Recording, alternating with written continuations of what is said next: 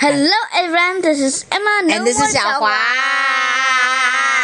呱呱呱。啊，讨厌。All right，呃，每隔一段时间呢，我们就会讲一个成语，对不对？成语是中国的故事，but we can tell the story in English as well, so we can both learn a Chinese history, story, and some English. Yeah, learn English story We can learn. that is actually Chinese. Yes, we can learn English through Chinese, and we can learn Chinese through English. What do you Anyway, mean? What do you mean? let's start. Is that a tongue twister? Yes.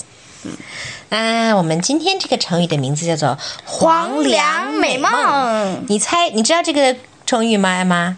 你猜猜它是什么意思？嗯，别做美梦了，嗯，别做梦了吧。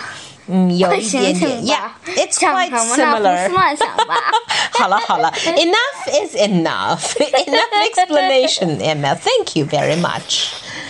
OK，所以我们今天的这个故事的名字叫《黄粱美梦》。做白日梦啊，别想了，It means 这是这个它的字面上的意思是什么呢？字面上的意思就是甭想了，你说的是引申义，我说的是字面意，好吗好吧。 ？It 这 means a pipe dream that is being had while golden millet was being cooked. 我知道你就像这样躺在黄粱上做美梦。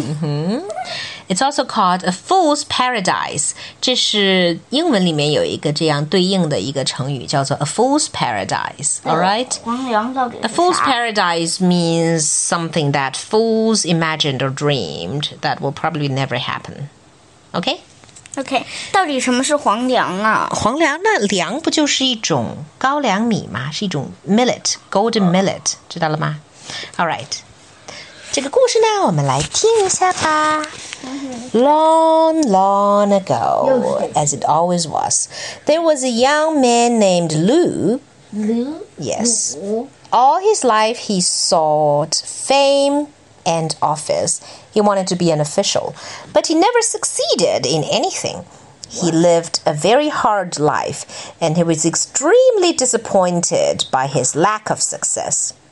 One year, he decided to try his luck again by taking the ex- uh, the imperial examination，就是科考啊。古时候有这种科考，an imperial examination，考上的人就可以当官儿。 On his way to the capital to sit for the exam, he put up at an inn in Handan for the night. He stayed for the night in, in, a, in an inn in Handan, and there he met an old Taoist priest, 一个老道士. He told the priest all his troubles and asked for his advice. The old man gave him a pillow, then said with a smile, Sleep on this pillow, and you will have everything you want. The young man lost no time. He lay his head on the pillow, and while the innkeeper was just beginning to cook a pot of millet, he fell fast asleep.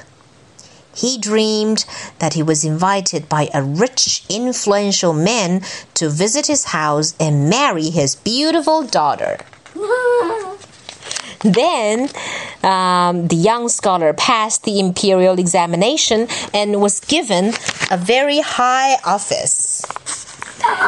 He was promoted year after year until he became the prime minister.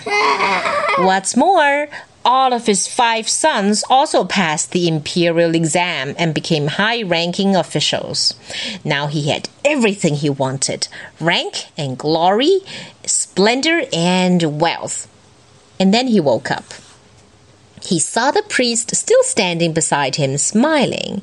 The innkeeper's millet was still cooking on fire. He was still poor and unsuccessful. Everything he had was but a dream. 好玩吧? So later, men used 黄粱美梦 to describe wishful thinking or unrealistic hopes.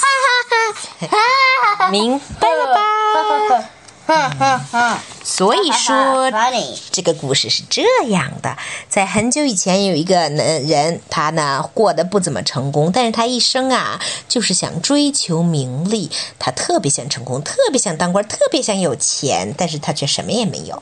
有一年呢，他决定去进京赶考，他还是想试试看，因为古时候呢，科举啊是这样出身底层的读书人唯一的出路，如果他们想当官的话。他就去赶考去了，在邯郸呢，他就住了一家店，然后呢，在那里他遇上了一个老道，他就向老道倾诉了自己的烦恼，说我这么多年一直想出人头地，却一直没有成功。老道说：“我有办法，那给你一个枕头，你只要睡在上面，一切就会实现了。”于是这个年轻人赶快睡在了枕头上。这个时候啊，店主人正在开始煮一锅黄粱米，然后呢，年轻人就睡着了。他梦见呀，呃，有一个很有钱的人把自己的女儿嫁给了他，又梦见自己科举科考成功，变成了大官儿，还升官发财。他的五个儿子也都通过了科举考试，当了大官儿。真是信口开河。是的，于是他什么梦想都实现了。正在这个时候，他就醒来了。他醒来的时候，呃，店主人仍然还在煮那个黄粱米呢。而且他还是跟以前一样的穷。于是我们就用这个词来形容什么呢？黄粱美梦。胡思乱想，别做白日梦了吧。对，不是那种有梦想、有抱负又勇于实现的人，而是净想些不着边儿的又不肯去努力的人，对吗？People who only dream and do nothing to realize it. Yeah. All right, and so. That's all for today. Goodbye, goodbye.